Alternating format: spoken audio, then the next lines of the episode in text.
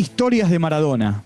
Siempre, cada 25, nos ocupamos de quien fue el mejor jugador de fútbol de todos los tiempos. Y hoy, con la particularidad de meternos en la vida de Maradona con alguien que termina siendo Maradona. En la ficción, pero termina siendo Maradona. Y con Nazareno Casero charlaremos en el día de hoy. Walter Zafarian presenta Footbox Argentina, un podcast exclusivo de Footbox. Bienvenidos como siempre, estamos comenzando un nuevo capítulo aquí en Footbox Argentina. Estamos en la plataforma de podcast de Footbox y este es nuestro episodio número 155. Bueno, vamos a charlar con Nazareno Casero. Estuve a punto de decir vamos a charlar con Maradona. Eh, él interpreta una parte de la vida de Maradona en la serie y lo que queremos conocer es cómo se preparó. Nazareno, ¿qué tal? ¿Cómo va? Walter, querido, ¿cómo te va? Gracias por el contacto, un gusto. Bueno, ¿cómo, cómo te... Primero, empecemos por el comienzo. Cuando te llaman y te proponen o fuiste un casting para ser Maradona? Mira, tuve un contacto telefónico, el cual eh, estaba envuelto en mucho misterio, un halo que lo cubría y que no me querían decir, pero cuando me dijeron que era la vida de Maradona y que yo podría interpretar a Maradona, creí que era una joda, creí que era una broma telefónica o que alguien me estaba queriendo hacer ver hasta dónde, porque me parecía todo muy raro. Y luego empezó a suceder que no, que empezó a parecer que era verdad. Y de golpe los otros actores con los que estaban hablando algo también sabían. Y luego fue, una, fueron, fue un año de casting, fueron varias instancias, eh, las cuales eh, ya los castings son, son situaciones que, generalmente no son de lo más cómodo que hay, ¿no? O que uno no sabe qué es lo que, lo que están buscando.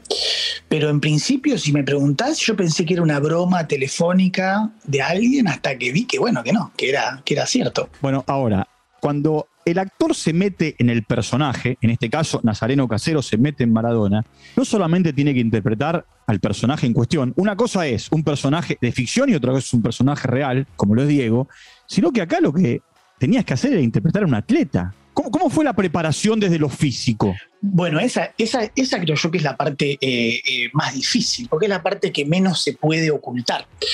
Yo siempre hago una, una diferenciación entre lo que puede ser un artista y un atleta, y es que el artista, con muy poco, pero bien vendido, puede hacer un carrerón en cambio, un atleta, si no se saca un jugador de encima, le pega y la clava en el ángulo, o hace 100 metros más rápido que otro, o salta los 8 metros con una jabalina, lo que sea, no sucede.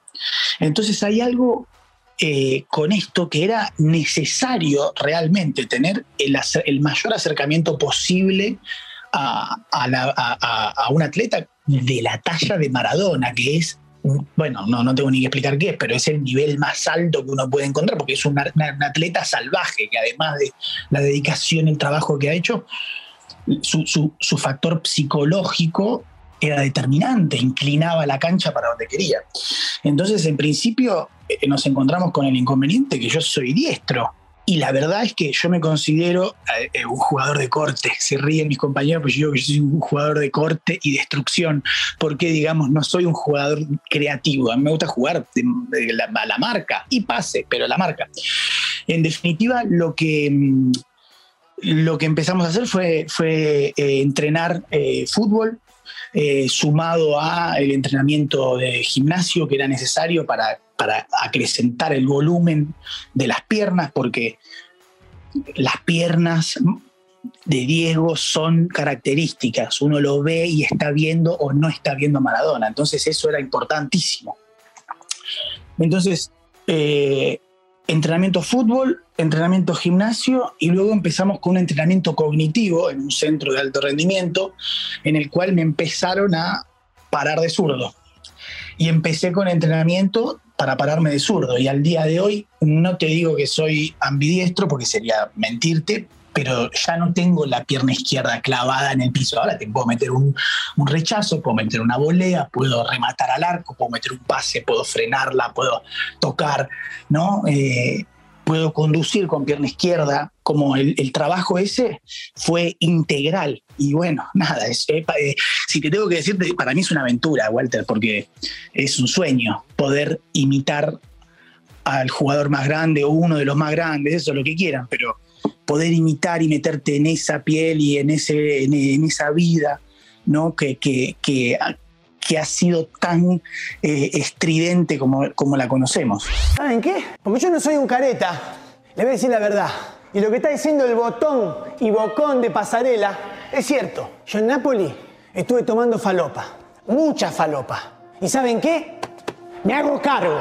Claro, aparte, más allá de esto que estás contando, la vida de Diego fue eternamente un tobogán emocional. Son cosas que, viste, es una vida que si te cuentan eh, capítulos de esa vida, te dicen, ah, bueno, dale, ¿quién, sí, ¿quién fue? ¿No? ¿Quién era? Y Maradona las hizo todas. Tuvo un montón de vidas adentro de una, ¿no? Eh, es una, una cosa que escuché bastante. Vivió muchas vidas. Entonces, hay muchísimo para mostrar y hay muchísimo para contar y hay muchísimo que va a quedar afuera de todo eso, ¿no? Entonces, eh, la aventura de, por ejemplo, los... Eh, creo que fueron 400, una vez fueron 400 prendas, o sea, ponele que ciento y pico de cambios, y eran 400 prendas diferentes que me tenía que probar. Ponerme camisa, zapato, eh, pantalón y coso. No, otro, otra camisa, otro saco, otro pantalón y Así eran cinco sacos, probar cuál era el saco que iba a ver al rey de España, cuál era el saco en el que iba a ir a. ¿no? luego Diego, tenista, cinco conjuntos, cuatro conjuntos de tenista, eh, cazador, Diego Cazador. Entonces, no como si fuese un muñeco de, de acción, pero, pero de Diego. Entonces, es como, es, parte de esta aventura que te digo, ¿no? Es vivir un poquito de todo eso sin tener que haber sufrido ni haberse esforzado tanto como, como lo tuvo que hacer un, un pibe como Diego. Bueno, retomamos.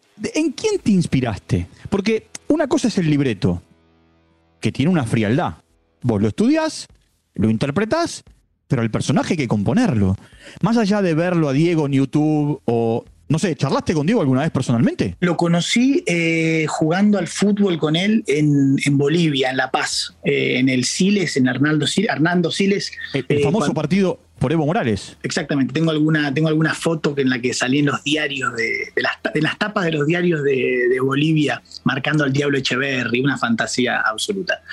Este, mm, mira, me, pasa algo con Diego que, que es cuando empecé a a desmenuzar el personaje, porque empecé, fueron muchas horas de YouTube, muchas horas de ensayo con, con Alejandro Imeta, el director, y, con su equipo, y fueron muchas horas de encontrar cuáles eran los gestos, cuáles eran los modos, cuáles eran la, forma, la mirada, a dónde, qué era lo que mejor nos quedaba ¿no? a cada actor para esa interpretación y luego ver entre los tres Diego que tuvimos que hacer un trabajo juntos, pegar todo eso y este, ver qué, salía natural en cada uno, bueno, eh, eh, componer, digamos. A mí me ha pasado que eh, conozco mucha gente que tiene muchas cosas de Diego.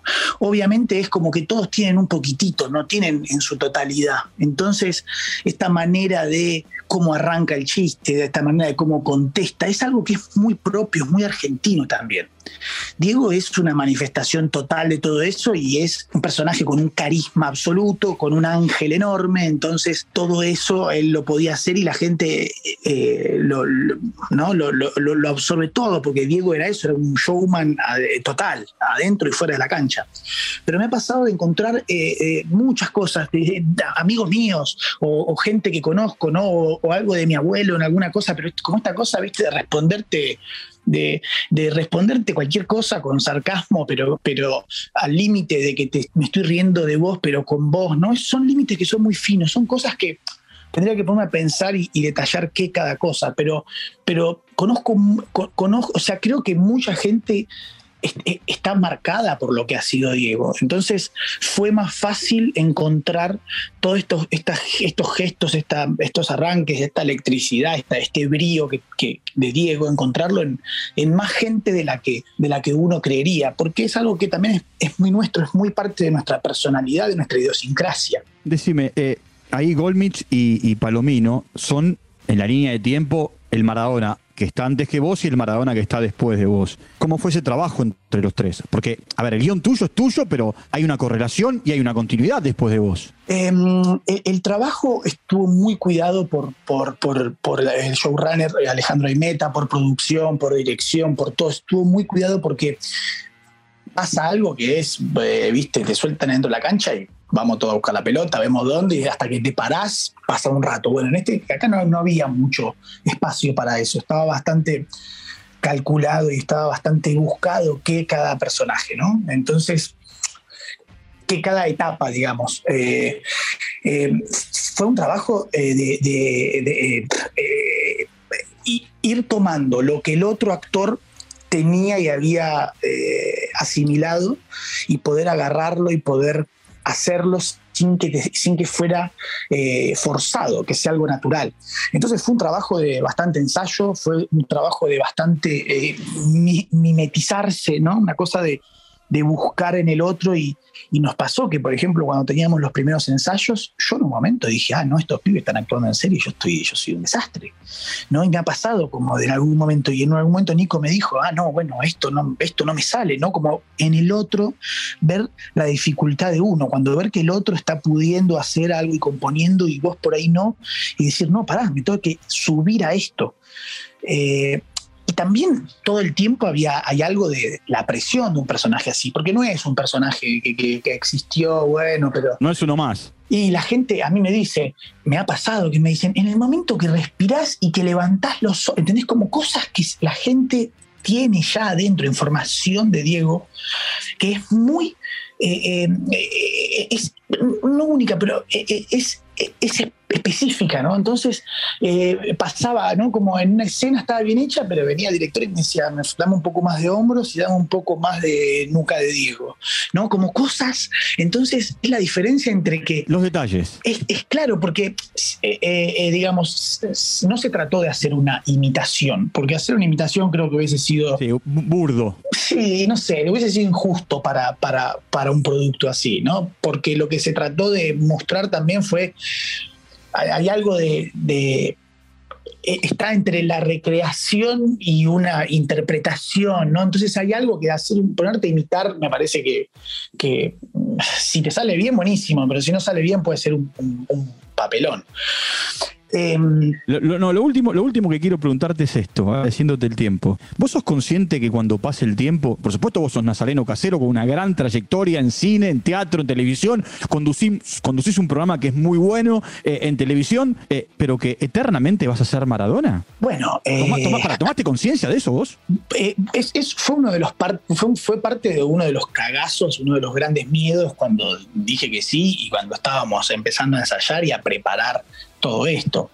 Eh, eh, es, muy difícil también no, no quedar eh, totalmente tapado por un personaje así, poder salir en algún momento y, y, meter, y seguir con otros proyectos para mostrar a dónde. Pero hay algo también que es como, es el Diego. Entonces, viste, como estar, estar relacionado a, una figura así, habiéndolo hecho desde el total y absoluto respeto y con el absoluto amor y cariño que, que, le tenemos y que le tengo a Diego, estar cerca de un personaje así y poder haber tenido el honor de poder hacer, de, interpretar a Diego en una serie que él mismo dijo y él dijo que sí, es la serie que él, nos, la historia que él nos cuenta de su vida y, viste, es como...